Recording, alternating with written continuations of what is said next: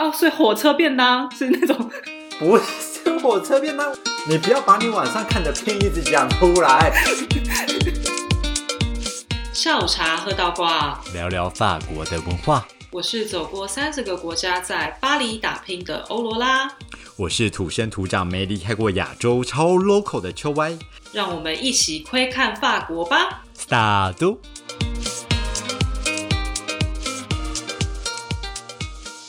赛驴，大家好，哎呦，你今天是新招是不是新什么招？？Sorry 啊，对啊，你不知道什么是三驴吗？他们说不知道。对，好像也是。三驴就是 “hello” 的意思，但是它比较亲切一点，因为它是对朋友说的。因为大家可能平常比较会听到就是 “bonjour” 或是 “bonsoir”，但它代表的是日安跟晚安。那基本上会比较跟不熟的朋友或是陌生人讲话，但是因为我们跟大家很熟嘛，所以三驴一下。哦，OK OK，get it get it。你这阵子在那边干嘛？哎，你不知道我们除夕水深火热哎，你你没有听说欧洲大风雪吗？我有看到报道在说美国暴风雪，所以全世界都在暴风雪，就对了。台湾没有，不好意思。台湾真的好幸福哦！反正除夕那一阵子，我们就经历了欧洲大风雪。我真的还没有经历过这么冷的巴黎。我们那一个礼拜最高温是一度到三度，然后低温就是负一到负快负七哦。啊，好惊人哦！对啊，一度到负五度哎，我真的很怕我家冷气坏掉。哎，不是冷气啊，是暖气。你有什么毛病？这时候冷气坏掉应该没差吧？二十度还是暖气这样？有够荒唐的。其实巴黎很少下雪，巴黎大概一年下雪个五天吧，大概就差不多。然后每次都是很小。然后这一次呢，是三更半夜的时候就下雪，然后还是下大雪，下到隔天早上呢，你已经其实看不到任何下雪的状况，但是我家阳台堆了一层厚厚的雪。然后照理来说，一般下雪你就是隔天或是当天雪就融了。嗯，这次不是哎、那个雪在我家阳台待了三天，它才自己融哎、我就看到我朋友他住在荷兰，他就跟我讲说，哎、我们政府说今天可以开始自由的在河道上面溜冰。我说哇，这个冰是结多厚？你可以在河道上溜冰。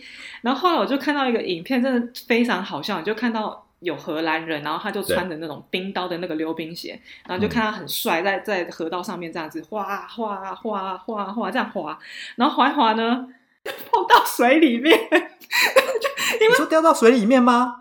好像演电影哦。冰其实是没有那么厚的，然后你就看到它溜到一半，你就会看到那个冰开始有裂痕，然后我心里就想说，哎，它怎么样？下一秒是要就是掉入了吗？结果他就真的，因为他那个速度停不下来，他就直接掉到那个水里，然后刚好有人在录影，然后我就想说，哇塞，他冷死了，他怎么上来呢？就看到他悠悠哉哉在水里面这样游游游游游。然后你知道，当你就是在有结冰的状况下，你掉到水里，你要怎么起来吗？不知道有人拉你吧？不然嘞，还是你要撑着那个冰的表面把它自己撑起来。可是你想哦，它会掉进去，就是因为它游到了冰很薄的地方，所以它如果再撑的话，它可能冰就会跟着它的重量一起陷下去，然后它就一辈子都起不了身。那它到底要怎么起来？他旁边没有人是不是？我跟你讲，他旁边真的那个时候就是很少人，就几乎是没有人状态。然后后来呢，就是有个男子悠悠的滑过来，然后我觉得他们真的准备的很充足，他身上就是有一条细绳，就很像遛狗的那种牵绳。然后他这个牵绳呢，他就有甩给那个就是在水里面的人，然后但是水里面的人他还是要自己想办法上来啊，因为那个那个人他没有办法离他很近，因为离他很近，他可能他就摔下去，因为那冰很薄嘛。所以嗯，他，上来的方式超级像海豹。我们真的是要跟大自然学习。我跟你讲，它就是一个大字形，然后就是像海豹一样这样咻滑上来，然后他后来真的是靠这个海豹式这样哗大力上来之后，他不能动，因为那边冰还很薄。然后远方那个男子，他就是把那个绳子慢慢抽向他自己，然后所以他就是顺利的上来。我就因为欧洲大风雪而学到一件事情：万一你不小心掉入水里，你要学习海豹。这边呼吁听众们，你们可以就是掉到水里面的时候要学习海豹，才可以好好的跑上来。哦，好荒谬的一个姿势。谁没事会在有结冰的河道上面溜冰啊？好了好了好了，今天我们的下午茶要喝什么啊？我们今天来喝长岛冰茶聊搭讪。在合理吗？我们就是正下午的时间，我们在喝长岛冰茶。你知道它不是茶吗？哎，我知道，很合理啊，因为法国人就是下午开始喝啊，而且我觉得长岛冰茶真的很适合今天呢，因为它喝起来甜甜的，你会觉得它是一个很无害的饮料，但实际上它酒精浓度超高，后劲超级强，所以这个饮料呢，你喝下去不成功变成人，不是就是你你很可能就是会很嗨，或者是你就直接挂在那里。天哪，是不是很适合搭讪？所以 Laura 你是之前有喝过这个酒，然后被搭讪过，是不是？你说把我灌醉吗？对啊，我真的觉得我不知道为什么就是蛮能喝的，而且你知道你要看你有没有喝酒精，就是看你脸会不会红，因为亚洲人就是比较没有喝酒的基因，要是你没有那个东西，你喝一点酒，你就会脸开始整个发红。我爸就是这样，但是还好我没有遗传到他基因，所以其实我喝酒脸是不会红的，是真的要到喝很多，可能脸会有点红。然后还有法国朋友，就是有一次他就就是默默的到我耳边讲，因为那时候新年嘛，然后新年就喝了很多很多的混酒，然后什么都喝，然后人家给我就什么都喝这样，然后他就到我耳边，他就说：“哎，Laura，我想问你个问题。”我说：“什么？”他说：“你是不是算亚洲人里面能喝的？”然 后我就说：“我就说对。”然后继续拿两三杯，继续灌，继续灌，继续灌。所以，所以法国人用这一招对你没有效。那法国人就我们既定印象里面，他其实应该非常的会把妹。那他们除了这一招之外，还有什么招？他们其实他们都很自然呢。他们的招数，不然你觉得好了？你印象中你觉得他们应该是有怎么样的招数？我印象中，我印象中，呃，哦。你知道以前周星驰演过很多的电影，然后其中反正他其中一部就是《家有喜事》，应该很多人看过了。我相信周星驰的电影 always 在电影台不断的重播、重播再重播，你知道的。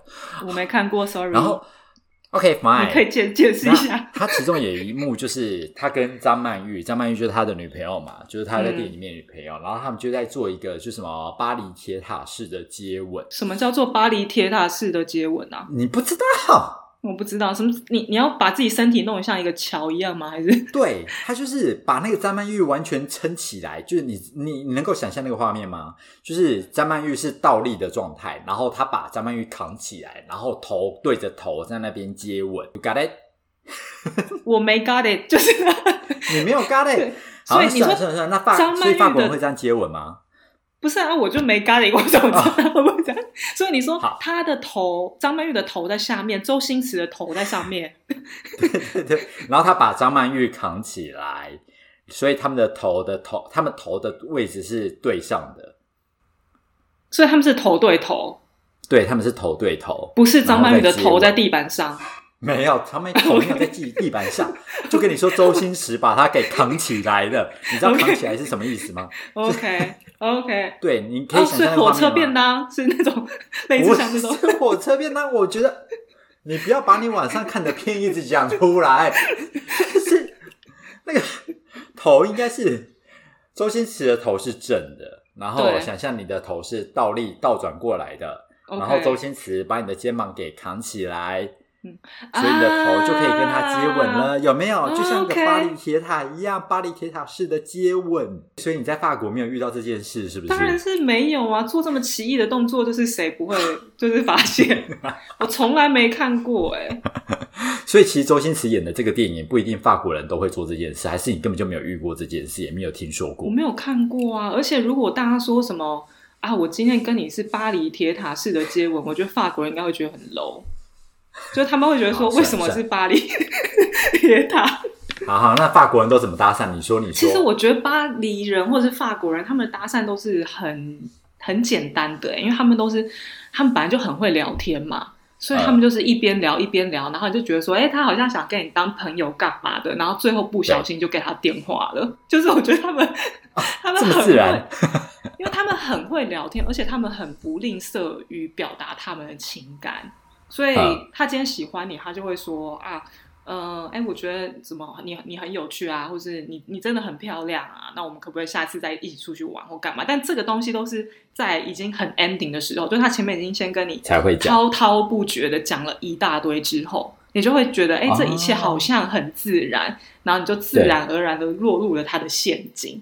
不过，你刚刚讲那个巴黎铁塔，我确实是有朋友发生一件很浪漫的事情。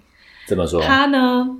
认识她的前男友就是在巴黎铁塔前面，然后这个女生呢，她本来是去巴黎念语言学校，然后有一天呢，她就跟她的姐妹们去到巴黎铁塔前面，她呢就看到有三个很帅的法国男生在骑特技脚踏车，这样，对，不是法国人搭讪，那是他自己去搭讪那个法国人，他就说，哎，就开始攀谈起来，就是哎，这个很有趣啊，什么什么什么什么什么什么这样，后来。他们就交往了约莫七年左右吧。哦，好厉害然后现在他们就是夫妻这样。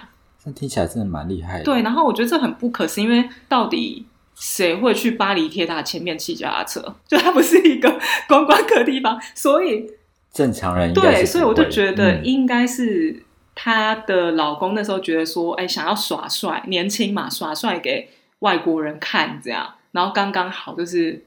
我的朋友他就看到了，他成功了，对，一次就成功，真的很厉害。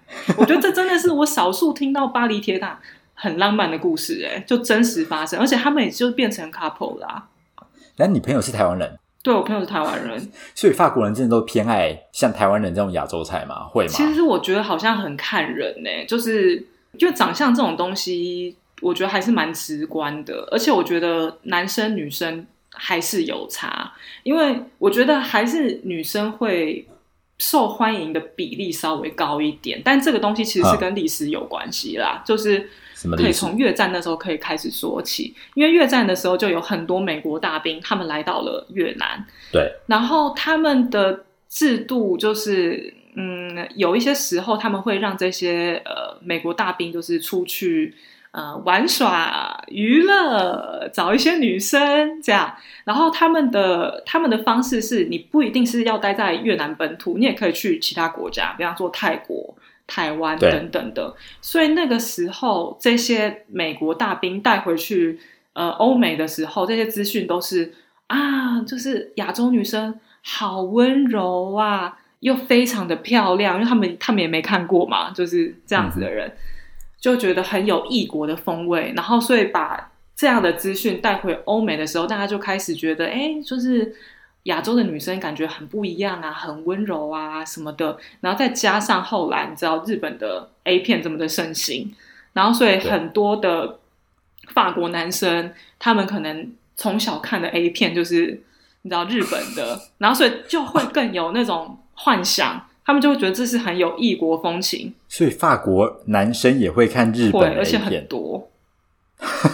所以你知道吗？这就是我说，我觉得亚洲菜这件事情，就是我觉得男生跟女生还是会有差别。但是我觉得这个当然还是跟每个人的感觉不太一样嘛。就是有的人还是比较喜欢，就是长得跟自己比较接近的啊。然后有的人是觉得说啊。呃，异国的女生就是长得比较不一样啊，有一种神秘的特质，这样，所以我觉得还是蛮不一样的啦。我觉得这跟历史也是蛮有关系的，对。所以他们从以前就会看日本 A 片这样的一个画面的话，所以他们会比较喜欢的是比较像日本的女生那一种长相，卡哇伊デス嘎那种东西。可是我跟你讲，偏偏他们又分不出来亚洲人的长相，就这个如果是。日本人，他们会把你误认为日本人吗？不会吧？会。你长得这么 local 哎。对啊，我就我跟你讲，这个就很像是呃，假设我今天没出国的时候，我去到欧洲，我根本分不出来说你是法国人还是西班牙人，你还是英国人。他就是他们，他们脑袋没有那个大数据，你知道吗？因为我们就是跟。常常可能去日本啊，去泰国，我们就知道说啊，虽然我们都是亚洲人，但是一看就知道我们我们是长得不一样，他们认不出来，就跟我们一样。所以我常常还是走在路上，就有很多人会说啊，你日本人什么的，日本人或是韩国人这样。什么样的长相会在法国人的眼中比较吃香，还是照你刚刚说的，他们就是看感觉，所以大家只能碰运气？对，其实我觉得就是每一种长相都有喜欢他的人啦，所以我觉得这个很难定义。因为像我以前来之前，我都会有一个想法，我也不知道是谁给我这个想法，都说啊，好像呃，欧美的男生都很喜欢那种超级丹凤眼的女生，就长得很对对对对对，很传统，就很像那个胡婷婷，胡婷婷对，就是胡婷婷这样，我就会这样觉得。然后，所以我我那个时候就想说啊，我来大概也没什么希望这样。但我后来发现不是，因为你说像认真你在台湾长得像胡婷婷的人有几个？真的很少啊。真的很少，不多不多。对，就我觉得真的是青菜萝卜各有喜好，所以我觉得嗯长相、你有没有丹凤眼这些事情，我觉得不是很重要。但是嗯有一个我比较可以肯定的，就是长得比较 baby face 的人比较不吃香，因为我们本来亚洲人看起来的年纪就比较小一点，就是法国人呢，他们到高中的时候就已经长得很成熟了，然后特别是有些人。他明明可能是二十五岁，看起来像三十五，然后三十岁看起来像四十岁，就是他们长得比较成熟。所以当他看到我们这种亚洲冻龄基因的时候，他会再把你的年纪再减个五岁到十岁。所以啊我觉得我的长相都还算是就是一个正常年龄的范围，但是对对对。每次我跟我的朋友或者是新认识的人说我的年纪，他们都会就那些法国人嘛，对他们都应该我再减个五岁到十岁这样，所以你看我们本来就是已经长得比较年轻了，然后你如果又是在台湾被定义为你像 baby face 的人，他可能就觉得你是国中生或高中生，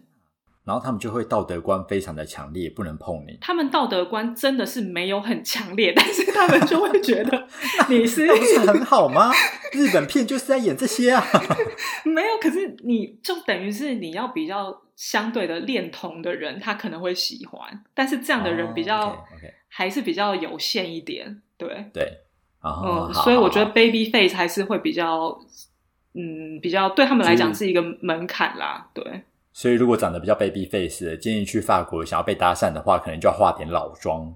对，好辛苦就是哦。就是明明是双眼皮，然后还用胶带贴成单眼皮，然后拉大凤眼，然后没有什么纹路，还要在那边画几条纹路在那边，好累对哦。哎，因为我以前的室友，他真的长得很 baby face，他就是看起来就是在法国人的眼里，他就是减十岁以上，哎，了解。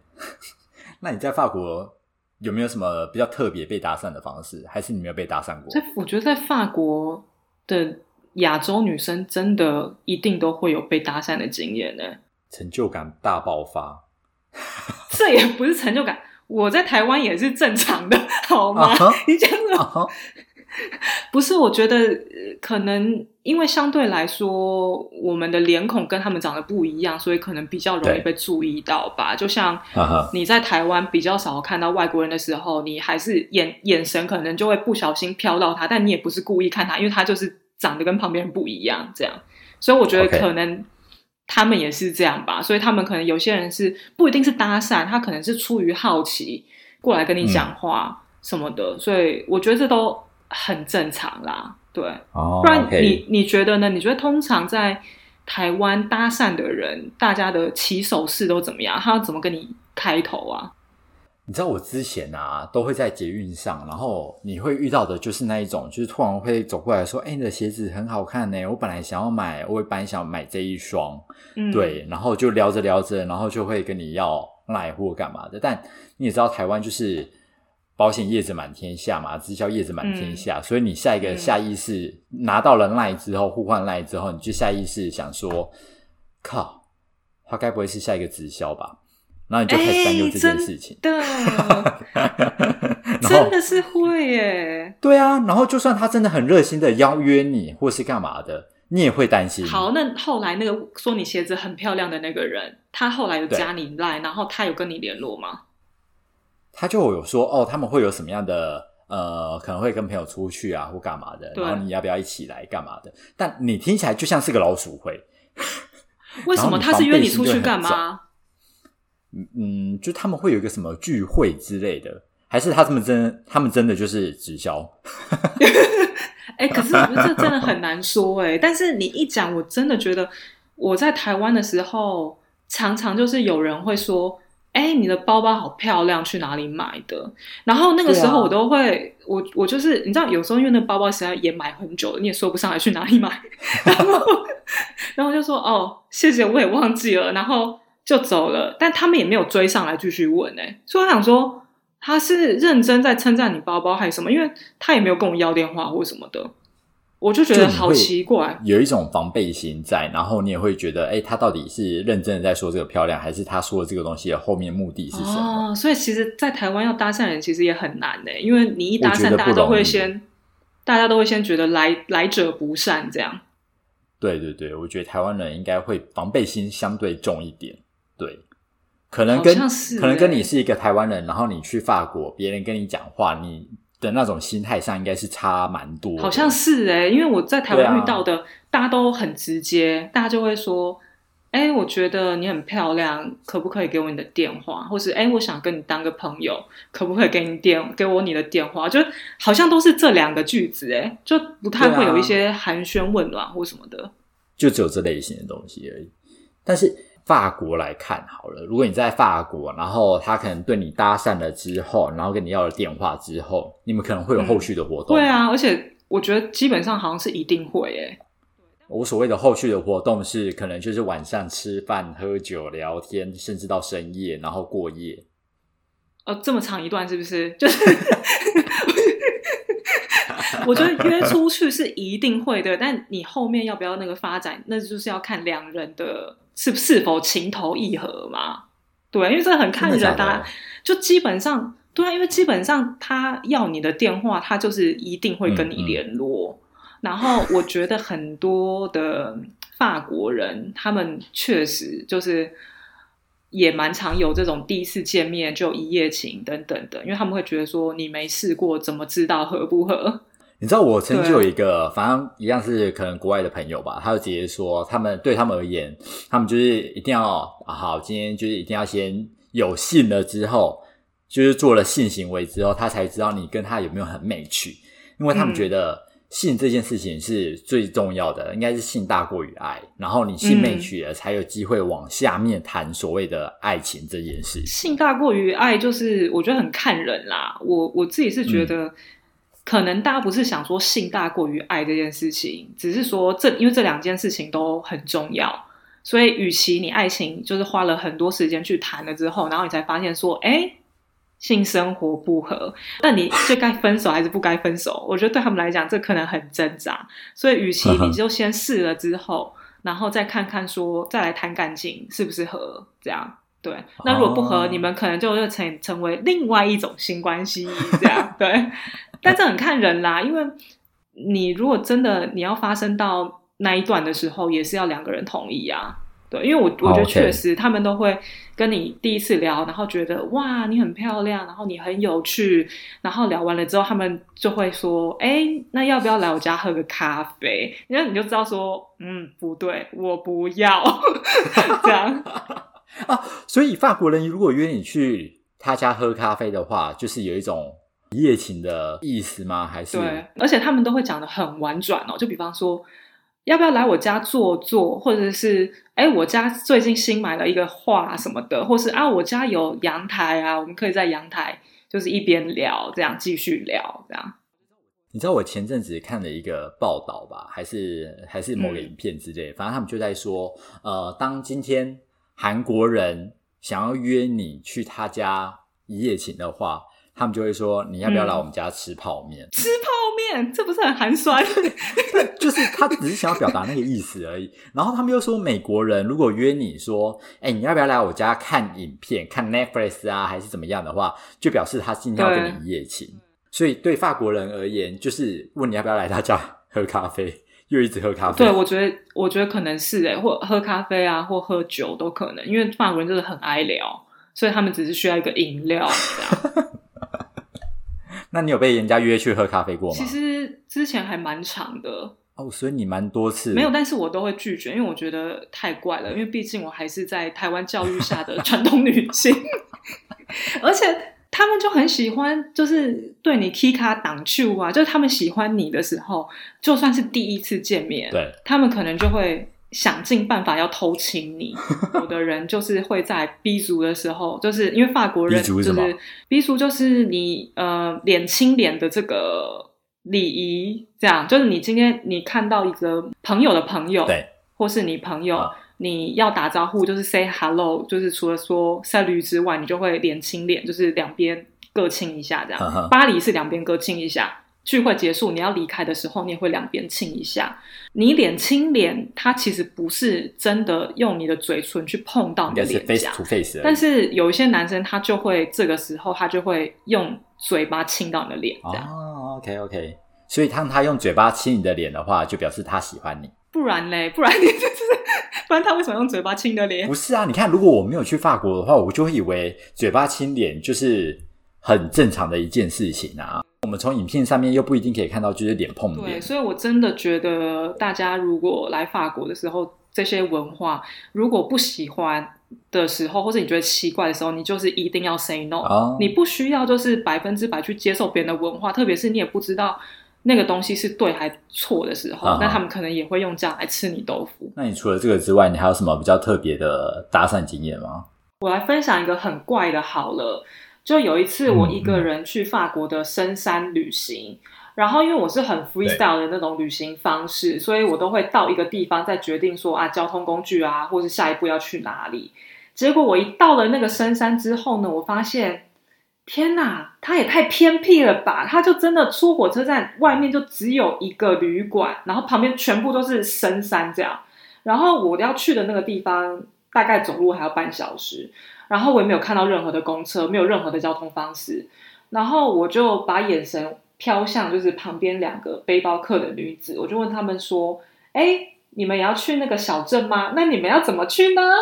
然后他就说：“哎、我也没有看到这边有交通方式，我们也很惊讶。那没关系，我们就住在前面那个旅馆。我去问那个柜台，一定会有方式，然后我们再一起过去。那我心里就想说：太好了，太好了，真的傻人有傻福，对，遇到救星。嗯于是呢，我就在旅馆外面就坐着等他们，这样那边有几张椅子跟桌子，然后就在我等的同时呢，就出现了一名断手的男子，他、他就手打石膏，然后就是手背在肩膀这边这样，然后他就默默的走过来，嗯然后我想说，哎，他是不是也住在这个饭店什么的？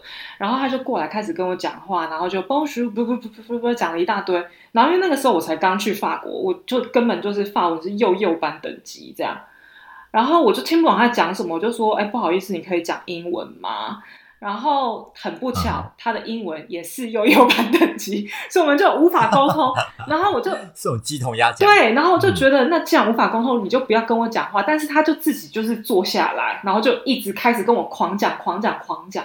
然后讲到最后呢，我就一直微笑点头、微笑点头，就想说啊，那两个女生什么时候要出现？然后一边笑这样。然后他后来呢，他就拿出了他的手机，然后就一直指给我看这样子。然后他的意思就是要我输入我的电话号码，然后我就一直装傻，我就一直说啊，why 什么什么什么什么，就装作不知道这样。然后他就说啊，因为我想要跟你继续一起去旅行，所以我想要你输入电话，这样我们明天就可以一起去玩。这样，因为他可能也是来玩你，好憨哦！我觉得没有，我觉得他就是一个，他可能就是因为他眼前只有一个人类这样。然后我那时候就想说怎么办？怎么办？就因为我真的不想要给他，我觉得太怪，又在荒郊野外。然后那两个女生就走出来，那我心里就想说，yes，这太好了。然后我就跟他说，哦，那不好意思，我朋友来了，其实根本刚认识，我我我朋友来了，那就先走了，这样子有机会再见，拜。然后我们就走了。然后后来呢，反正我就去了那个小镇，我就住在那个小镇。然后因为我就跟那两个女生玩的很开心，所以我们又连了呃对方的联系方式，就想说好，那我们明天再约这样。然后隔天呢，因为我们就要一起去玩嘛，那两个女生出现的时候，就用一种很奇怪的眼神看我，这样，她就说：“哎，嗯昨天那个在门口跟你讲话的那个男生是谁？”然后我想说：“啊，我不认识他呀。”我还想了一下，然后他就说：“是哦，那个我们昨天回饭店的时候，那饭店柜台他就拿了他的电话号码给我。”然后我就很惊讶，我说这个人也太锲而不舍了吧！我都跟他说我没有住在那个饭店了，然后他就以为，因为我说我们是朋友嘛，就是我跟那两个女生，所以他以为我们就真的是朋友。然后那个男生呢，他就到了那个饭店，然后就跟他说他要找一个台湾女生。然后那个饭店柜台就跟他说：“哦，我们这边没有住台湾人。”他说：“哦，那个女生说她跟两个加拿大女生一起来的。那你可不可以帮我把我的电话转给她？因为我就想要跟她再联络，然后我们想要约一起出去玩。这样，我想说，哎，这单方面我没有说好，好吗？好可怕哦！所以他追到饭店去要你的电话跟联系方式，对他如此锲而不舍，让我觉得很惊讶。哎，然后我就想说。天哪，这太危险了！就是荒山野岭，如果我们遇到熊，他手断掉也不能帮我，我我要他，对啊，对我干嘛联系他这样？然后，所以那两个女生就说：“哎，你要联系他吗？”我说：“我没有哦。”他们也觉得，他们也说：“哦，我也觉得这样比较好。”我说：“嗯，我也是这样觉得。”然后就好可怕，好像恐怖故事哦。对啊，很惊人哦！恭喜你逃过一劫。对啊，我就觉得在这边就是哎呀，很多奇奇怪怪的经验啊。对啊。呃，我觉得如果说好了，今天应该还是会有台湾的人想要去法国玩。当然，他们可能不一定呃是为了被搭讪而去，可是有些人就觉得，哎，好像蛮有趣的，有异国风情吧。首先，法文要够好，不是英文不能通就不是你你。也可以啦，但英文还是比较少。但是你要让那个人有意识到说你会说外文，因为假设你今天是两个女生去好了，然后你们都是台湾人，然后都讲中文，那他就会觉得可能很难打进里面，因为他就是不会讲中文这样。但你如果讲英文的时候，法国人是非常的爱聊天，你真的是坐在咖啡厅，他可能都会说：“哎，你刚刚聊什么很有趣？”然后就加入你的话题这样。哦，OK，了解。对啊，那。嗯，在巴黎比较有没有哪边比较容易被搭讪？反正我今天都已经准备好了，我今天可能顺便去玩，然后可能心内心可以抱着一丝丝的期待，在那个地方被搭讪的心。我哦，这个真的很难讲哎，因为你什么都很难讲，到处都是你的搭讪差。因为真的，我跟你讲。我有一个朋友，她很有趣，因为她就是偏比较像 baby face 的女生，然后她一直都没有搭讪的经验，她就觉得说啊，我怎么这么惨？然后呢，她就不知道在哪里听说了，她就听说杜乐丽公园这个地方在巴黎会有很多人，然后会比较有容易有搭讪的经验，所以她假日有事。杜乐丽花园是不是？对，你要你要记下来是不是？好，就。对对对，我记个笔记。然后他有事没事的时候，就会跑去那边，就是假日的时候，就会跑去那边逛两圈啊，看看有没有人搭讪啊。结果好像有一次终于有人搭讪了，然后是一个年纪超过六十岁的老人，所以我就在怀疑说他可能就是有点恋童倾向的那种老人。对，但我后来呢住比较久之后，我才发现说。杜乐丽公园其实真的不是一个很 OK 就是 搭讪的地方，所以你刚刚的笔记可以擦掉。因为杜乐丽公园就是很多的老人，然后也会有一些同志会在那里寻欢，这样，然后很多观光客，所以他其实去错场所了。就今天他如果是同志的话，那他可能很容易在那里找到一夜情，但他不是，就他他就找到了一个老人，这样，所以这真的是很看地方，对，OK。感谢你给一个没有什么效果的建议。可以去咖啡厅啦，咖啡厅就是大家会比较容易这样聊开。要独自在那边，还是要结伴？独自结伴都可以，但是你要透露出你会讲英文或是法文的讯息。你不要拿着书一直看，因为这样就没有人敢打扰你。对，哦，OK，所以可能要去咖啡厅，然后开始跟你的朋友讲法文。然后如果没有朋友的话，可能就拿着手机在那边视讯跟人家讲法文。对，或者假装你在打电话，然后一直讲英文，殊不知是一直在自言自语。